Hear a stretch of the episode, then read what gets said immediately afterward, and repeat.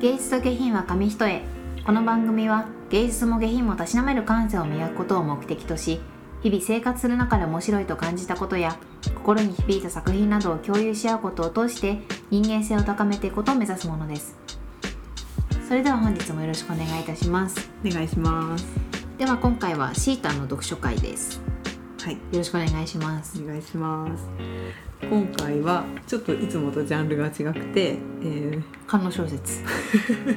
読まないです。いつ来るかなと思って。やばいね。観音小説のアウトプット。どんなだろう。ちょっとやってみようかちょっとやってみる。一回。やってみる。観音スペシャル回。クリスマスとかね。男性のリスナーめっちゃ増えんじゃない？やばいね。ちょっとやってみる。ちょ気になるな。この表現は皆さんどう感じますかって言って。私はこんな描写を想像しましたが。確かにもろ下品下品なの。ねでもでもでもでも観音小説こそさ芸術下品だよね。かなあまあそうね。文で学読んだことがないからわかんないけど、確かにそれをどう芸術的にうん。アウトプットできるか、まあ確かにやってみたい。ああ面白そうだな。やってみる。下品にしかならなそうしかもこんなゲラゲラ笑いながら観音小説をアウトプットしたらもう下品でしかない確かに確かに。逆にめちゃめちゃ真面目にそう真面目にしっとり やってみよう。艶やかにやらないといけない、確かに。買うのと読むのがめっちゃ恥ずかしいよね。アマゾンアマゾン。もうあれだわ。絶対カバーつけてもらうと電車の中で読めない。話題になっちゃうよね。ねあの人みたい。な毎朝観音小説読んでるみたいな。朝から。まずね観音小説をこういう下題にしてることがもちろん下品なんだよね。どんなああどんな感じなんだろう、ね。恋愛小説と違うのかな。似て、ね。あそういう感じなのかな。ちょっと読んでみたいなでも。そうだよね。ちょっと一回やるね。今年一冊課読んでみよう。一緒に買いに行こう。ないい一緒に買いやばいね。いやまあアマゾンじゃなきゃ買えないよ。レジの人に。渡せないもん。あえて男の人のレジに買いに行くからね。マジで知女じゃん。カバーはいらないんです。ツイッターに書かれちゃうよ。違います、はい。健康の本でございます。おお今回は血流がすべて整う暮らし方っていうの知ってる？面白そう。これはねなんで読んだかっていうと私今月生理来なかったっていうか基本えそう。ね 違う。あの違います。ちょっと今回女性女性向け会ね。うん。そう。なんか基本的にいつも全然見られないのね。見られないんだけど。名前。そう。見られないんだけどなんか来なくて、やっぱなんかな、うん、めっちゃ不安になるじゃん。チートデーのしすぎじゃない？そうそうなの。で逆にその1月にすっごいチートデーしてて、チートデーって言ったらあのボディービルの人に失礼っていうか、ん。うん。ただの暴食なんだけど。そう毎日暴食してた暴食したのね。だからで結構やばいそろそろやばいぞってなってでちょっと本当にダイエットしなきゃって思ってダイエットをしたの。だからちょっとあの食べる量を減らしたのねで多分チートデーのしすぎでそれがデフォルトになってたから、うん。急に減らして多分その差差がすごくて、うん。足りないっていうか栄養不足になったんだよね。どんだけ食べてたの？そんなにそのすごい食べなかったわけじゃないんだけど、うん。普通に戻しただけですごい多分栄養不足になっちゃって あの急に減らしたから、うんそれでそう1週間来なくてやばいってなってちょっともう藁にもすがる思いでねこの本を買ったの、そう。面白そうだよね。30万部とかあるもんね。そう人気なんでこんなシリーズが多分いくつかあってでこれが多分一番女性向けっていうかやっぱその生理の話とかが書いてあったから、ちょっとちゃんと整えようっていうのでそう読んでみました。でちゃんとこれを読んでその本当に数日ぐらいで来たから、うそうそうよかったと思って。しかも帯にですね血流を改善すると幸せな人生の流れに乗れる。そうそうそう魅力的でしょ？惹かれちゃうよね こういうの。でも本当にねそうすごくよくて、うん。でやっぱりそのダイエットっていう面でも、うん。結構やっぱずっと悩んでた。それに対してもやっぱこの本を読んで、うん。そのガラリとね考え方が変わったから前よりもその食べるっていうことがすごく楽しめるようになったし、なんか最近は結構順調にいってるかなっていうふうに思えるのでよかったなっていう本でした。なんでちょっと今回はこれについて紹介します。で著者は漢方薬剤師の堀江明義さんっていう方でであのタイトルのその「血流が全て整う暮らしから」っていうタイトルからも分かる通りその血流を整えるっていうことに対しついて書かれている内容です。で血流が整うと人生が好転するっていうその著者のメッセージはやっぱりその実際にこれ書かれてることを実践してみてすごくそうだなって感じてそのあと人生は一日一日の積み重ねでできてるからその一日っていう単位でその快適に過ごすことを大切にするべきだっていう、結構そういうことがあの著者はすごく主張していてそれもすごく納得できてでやっぱりあもう血流整えたいっていう意欲がすごく湧いてきました。あと最近買った漫画で「幸せはて食べて寝て待て」っていうのがおあのよかったんだけどそれがなんかその薬膳薬膳。そう薬膳料理でその結構幸福が舞い込んでいくみたいな感じの話だったんだけどそういうのもちょうど読んでたから結構最近薬膳に興味があってでこの本でもその蜂蜜生姜レモンとか薬膳蜂蜜レモンとかなんかそういうレシピと、あとその紅葉が紹介されてたのでそれも面白かったな。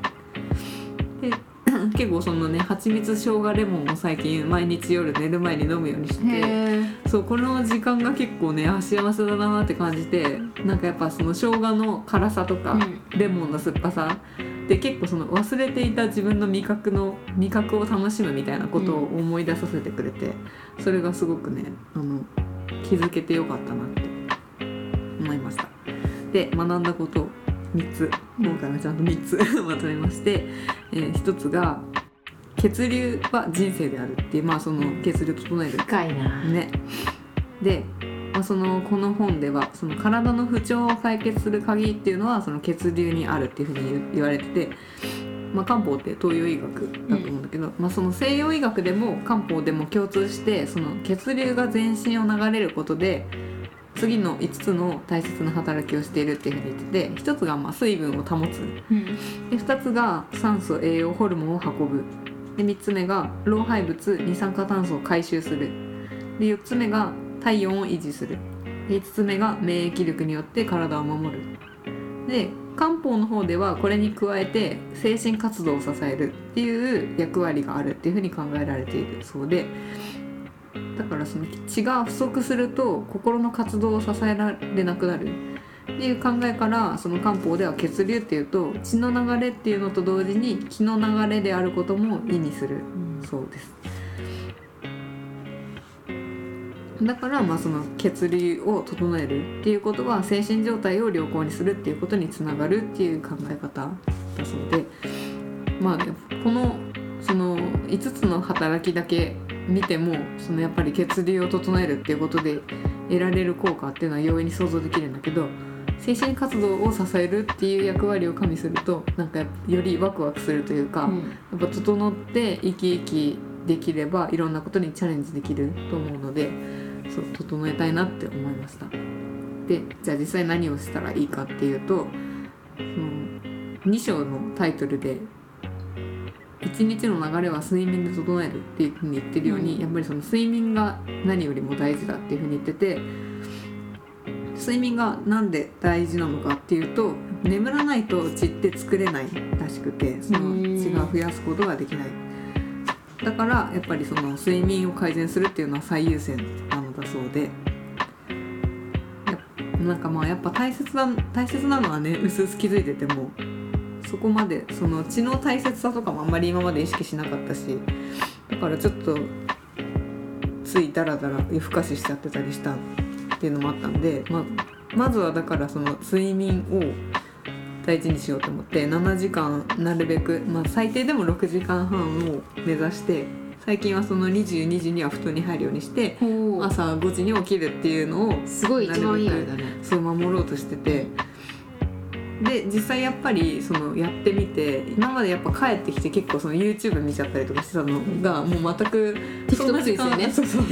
そんな時間してたらねその22時には寝れないから、やっぱり結構その辺も寝るっていう目標を持ったら排除できるようになって、でおかげでやっぱり朝もすっきり起きれるし結構やってみてすごいあのいろんなことに寛容になれたななんか心にやっぱちょっとゆとりができてきたなっていうのが感じて、その先週のその先週先々週とかその生理が止まったってなった時って結構動機まではいかないけど、うん。なんか深呼吸しようとしてもなんかそこまです深く吸えない感じっていうか多分そう自律神経がすごい乱れてたんで、うん。そう。それがやっぱ睡眠睡眠不足も大きかったんだろうなってやってみてすごい思ってそうそう。朝とか歩いててももう本当に今までカラスが大嫌いすぎて、すごいイライラしてたんだけどなんか最近は歩きながら、まあ、人が毛嫌いするから向こうも嫌いになってんだろうなみたいな、うん。人を襲ってきたりするじゃん。すごいね。余裕でしょ？そう。すごいでしょ。あんなにカラス見ながらさすごい嫌いだった。んだなんかもうすごい切れてたんですよカラス見ながら。前蹴られたからね頭、カラスに。すごい嫌いなのそうだけどそうちょっとカラス目線にも立てる余裕はできてきたな。カラス目線って。まあでもそう。そんなねやっぱ結構。すごい効果だね。そうすごい効果。本当にね結構睡眠時間でやっぱその一日って帰るんじゃない？じゃあカラス。買えはしない。いらない。だったら鳩買おう。まだ可愛い。そう。で2つ目があ3つ目か。3つ目が成立をなくすことの重要性っていうかそのこの本を読んで一番良かったなって思ったのがやっぱ生理について学べたことうん。が意外とやっぱりその毎月さ付き合うものでありながらも、うん。わざわざ調べようまあネットにある情報ぐらいうん。その生理の正しい周期はどのぐらいとか、うん。なんかそういうことは知っててもあんまり深くねどういう原理でその起きてるのかとかって知らなかったから、うん。そそれが学べたのがすごく大きくてで中でその生理痛ってそもそもあるべきものではないみたいな、そうないのが正常だっていうふうに言われて結構ハッとさせられて。うん。なんか私自身ももうずっとあそうもう中学生とかずっとあったから、うん。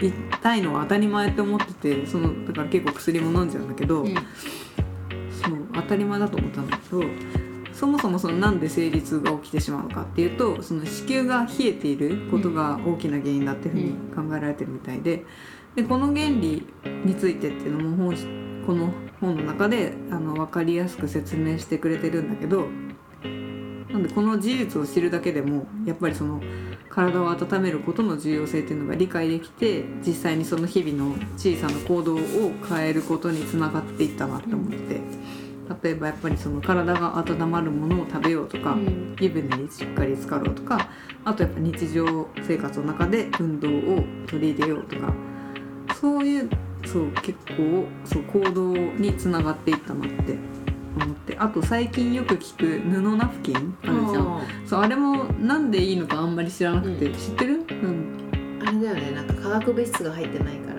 そうまあそうそういうのもあるのか。そうあんま詳しくなんか環境にいいからなのかなって私は勝手に思ってて、なんだけど実際その化学繊維がなんだっけ？冷やすんだよねあ化学繊維？あそうか。それもあるね。そう。でやっぱあと濡れそう。だから濡れた状態でその湿ってる状態が長時間続くと、そうあの冷えるからまあなんか布じゃないとしてもあの普通の今使ってるナプキンとかだとしても、うん。短時間で変えてれば、うん。まあ、布ナプキンと同じような効果とというかその冷やさないっていううん。ことができるっていうのを知ってあーなるほどね。そうそうそう結構ねそっかそうやそんな小さなあれでも冷えちゃうんだっていうね、学びをそう結構知れてあとね生理の量とかについてもうん。知れてよかったなって思ってて、うん。結構その自分のさ量が多いか少ないかとかって分かんないじゃん。ね比べないそう比べないから。でまあそのなんか 言わないもんね。今月さみたいな何リットルでみたいな。あ本当みたいな。私何リットル。下がったこともない。そうで教科書的には1回で20から140ミリリットル。わかんないんだと思うなんかね。そうわかんないじゃんされてる。でこれを大きく上回る場合は生理の血以外の血が出ているらしくて、へでそれ私はさあの多ければ多いほど健康と思ってて。ー それはない。それはない。いっぱい出てるイエーイみたいな。やばい。そう思ってたの。だからそこで結構ね 結構ねあのあそうなんだと思って。で でこのだからその生理以外の血が出てるってことはその、うんつまりその子宮の中で傷ができてるってことらしくていや。その子宮内膜が剥がれ落ちる時にうん。傷口ができてそれを止めることができないから出血が増えている。でもともとの子宮内膜って酵素によって分解されるんだけど、ん。その子宮が増えてると酵素が働きにくくなってるから無理やり剥がされてけ傷口ができてしまうっていうふうになってるらしい。だからやっぱもうそのそもそも温めておけばちゃんと酵素が働いて、うん。そういうことは起きないんだっていう。それを知ってやっぱまあもちろんそのちゃんと毎月その周期を大切にするうんっていうそのために毎日ちゃんと栄養をとって毎日歩いて毎日ねちゃんと睡眠時間をとってみたいな、そういうのを大事にしたいなっていうのと同時に次の目標はやっぱ生理痛をなくすことをちょっと目標にしたいなっていうね思ったんでした。大事だね。なんかやっぱあでそうこれもちょうど読んだのもあって私はちょうど今月からの定期の経路を変えてみて、うん。あそれで変えたんだ。そうそうそう。歩歩く量をちょっともっと増やしたいと思って、そう歩くようにして。シータン出勤前に1時間歩いてるんですよ。最近。すごくないですかこれ？最近ねあの前はでも前も30分最寄りまで歩いて最寄りではないんだけど。そうなんだよ。そう最寄りは全然もう10 15分ぐらいのところにあるんだけど10そう30分歩いてちょっと先の駅まで行って、うん。で会社も駅から結構15分ぐらい歩くから、まあ今までも45分ぐらいは、まあ、うん。トータルでは歩いてたんだけど、今今はその乗り換えの駅まで歩くようにしてて、うん。一発目の乗り換えの駅まで。ね。そう1時間。でもそうやってみて最初やっぱ1時間歩くってね、うん。だいぶ気合い入れないとできなかったんだけど、うもう最近歩くの本当に楽しすぎて朝からね結構すごいね気分が良い。でもそうだよね。歩くってなんか頭の整理にすごい必要だってななんかよく言う。富山さん富山さんの本にも前、うん、や散歩。散歩が一番頭整理されるって書いてあって、えー確かにね。だだからすっきりするのもあるんだろうね。ああ確かに。そうかも、ねそうそう。すごいすごいね。なんかね本当になんか別にさ会社でストレスが溜まってるとかじゃないのにうん。すごい自滅してたなって思った、うん。その勝手に自分でストレスを溜め込んで自滅してた。そうそうやっぱね循環が大事なんだなってすごい学んだ、ちゃんと、なんかこれちょっと読んでさ気になったのがさ、目次だけ見てうんうん。ちょっとこう教えてほしいなっていうところがね彼氏をゲットするチャンスは排卵期にありああそうそうそう書いてあった。なんかあの前に皮膚の科学だっけ、うん。私が多分やったやつに多分近くてその前のあれでピルを飲んでる人ってうん。そのさ、あの惹かれるホルモンのバランスで惹かれるものが違うみたいな、うん。あれでそのホルモンバランスの関係でそのなんだっけ排卵日の時に探す人っていうのが、確か本能的に多分自分に合ってる人みたいなへタイミングらしくて。ー動物と一緒ってこと？そうそうそう。みたいなだか野生動ら物と一緒。だからそのピル飲んであれしてる人ってその惹かれるのがさ違う、うん、人工的にやっちゃってるから、うん。ピルを飲むのをやめた瞬間にあの目の前にいる人が あれ？ってなっちゃうよって結構、うん。この本でもやっぱ書かれてたから、へそういうのはああるんだろうね。ね。そうそうこの本はね結構やっぱこれ読んであの不妊治療とかしてた人が妊娠できたとかも結構あるみたいだから、まあ書かれてることは単純でそのちゃんと健康的な毎日を送りましょうなんだけど、なんか理屈が分かるとやっぱりモチベーションも上がるなって。やっぱあれだよね。本当にメンタルに効くよね、なんかそのね。ちゃんとした、せちゃんとしたっていうかこう規則正しい生活を送ってると、うん。メンタルがこうブレることが少なくなるよね、そうそうだね。そうそう。なんか私銀玉めっちゃ好きでさ、うん。この間久々にまた見たのね。最近見てなかったんだけど、でなんか一つすごい好きな回があって、うん。でそれなんか囚人のあの話なんだけどそこの名言っていうかあの一言葉で人間は食べて寝てん食べて寝て働いて生きる。うん。でこのこのうち一つでも整えば他の二つも自然となんか整っていくみたいうんうんうんうん。な確かにと思ってる。だからああどれかそうだね。一つだけ。だから今回その睡眠を意識したけど、うん。やっぱそのおかげでナチュラルにその仕事も頑張ろうってなったし、食べることもあのゆとりができて結構さ、ん。あこれ食べようかなとかこの体のためにこれを食べようかなとかね、そういう余裕も出てそれも相まってっていういい循環ができたから TikTok 見る時間も減ったし。そう減って。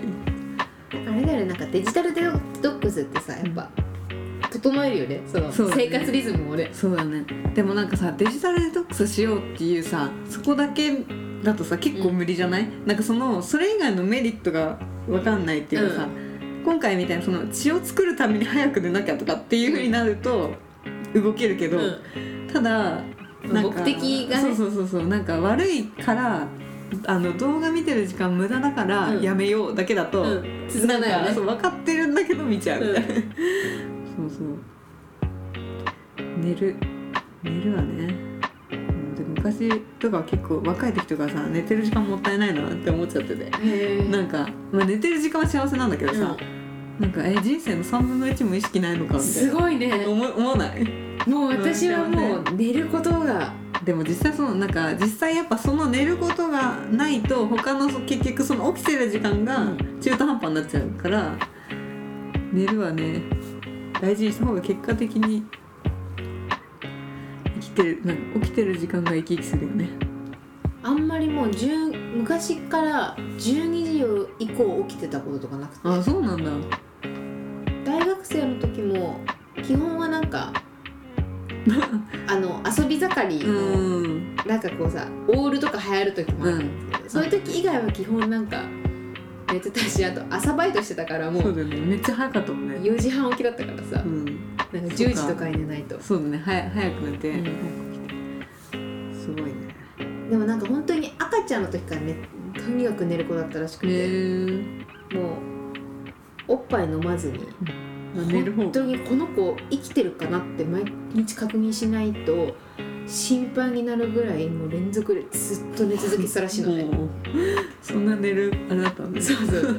で高校の時も一回勉強でもうずっとなんか夜更かししてる時があって、うんでもある時になんか6時間未満の睡眠が3日ぐらい続くとあのめまいが止まんなくなる止まんなくなることが起きてしまってそっからなんかすごい寝るようになっ余計寝るようになったかもしれない。大事にしないとってねた6時間は寝ようみたいな最低でうんも確かに。いやそうなんだよね。私はもう負債が溜まりまくってただろうなって思う、ん。なんだかんだすごかったもんね残業がね。社会人ね。あー12年目の時とかはね。でも今とかでも なんでかうん6時間ぐらいだったのに多分6時間切ってたかもしれない、うん、だらだらしてたんだろうな、うん。ね。どれぐらいがベスト？睡眠時間。あるよね自分にとってのベスト、ね。あるある。でも多分6時間半ぐらいで目が覚める。あーやっぱそうだよね。そうそうそう7時間寝たいけどそうでも意外とねこの初日とかも今日から7時間寝ようとかってさ、うん。10時とかに入ってもやっぱ寝れないんだよね、結局1時間ぐらい多分1時間までいかないでも結構目開けてこう寝たい寝たいみたいな、うん。で寝たって感じだけどでもなんかそれでもさその寝れない時間でも寝っ転がってるだけでもさうん。結構加算されるっていうかね。らしいね。朝起きた時は結構すっきりして意味あるらしいね。ねあるのね。ベッドに入って目を横になるだけでもなんか、うん。違う寝れなくても疲れは取れるってなんかよく聞く、聞なんか睡眠におのに睡眠にお金をかけたいなと思うよ最近くなっていいパジャマあいい枕とか。うん、そうそう。コアラマットレスとか、ね。気になるけどちょっと高いな、ねそうなんだよね。ねまずパジャマから入りたいよね、うん、パジャマいいよね。ね。シルク。シルク。シルクいいっていうね、うん、確かにね。そんな、うん、おすすめ。女性におすすめかな、まあ、男性もいいと思うけど。奥さんいる人とかね。そうだよね。理解してあげれる、可愛いよね表紙も。かわいいよね。そうそう。ちょっとね。やっぱこの前作っていうかそのシリーズになってるんで。あシーズンなんだ。そうそういくつか。血流が全て解決する。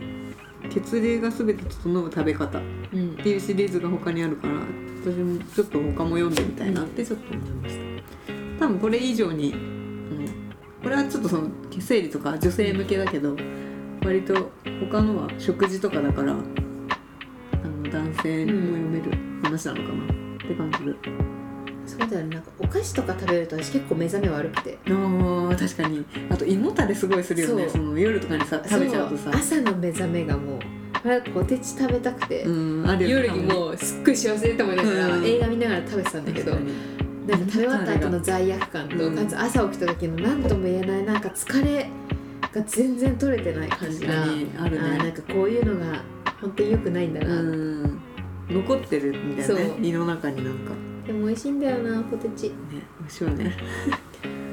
テチ美美味味しい。しいよね。お送りしてきました芸術下品は紙一重。そろそろお別れの時間です。この番組では皆さんからのメールを募集しています。私たちに聞きたいことやってほしいことおすすめの作品番組の感想など何でも OK です。メールアドレスは芸劇 .nksk.gmail.com です Google フォームからもお待ちしております。本日もお聴きいただきありがとうございました。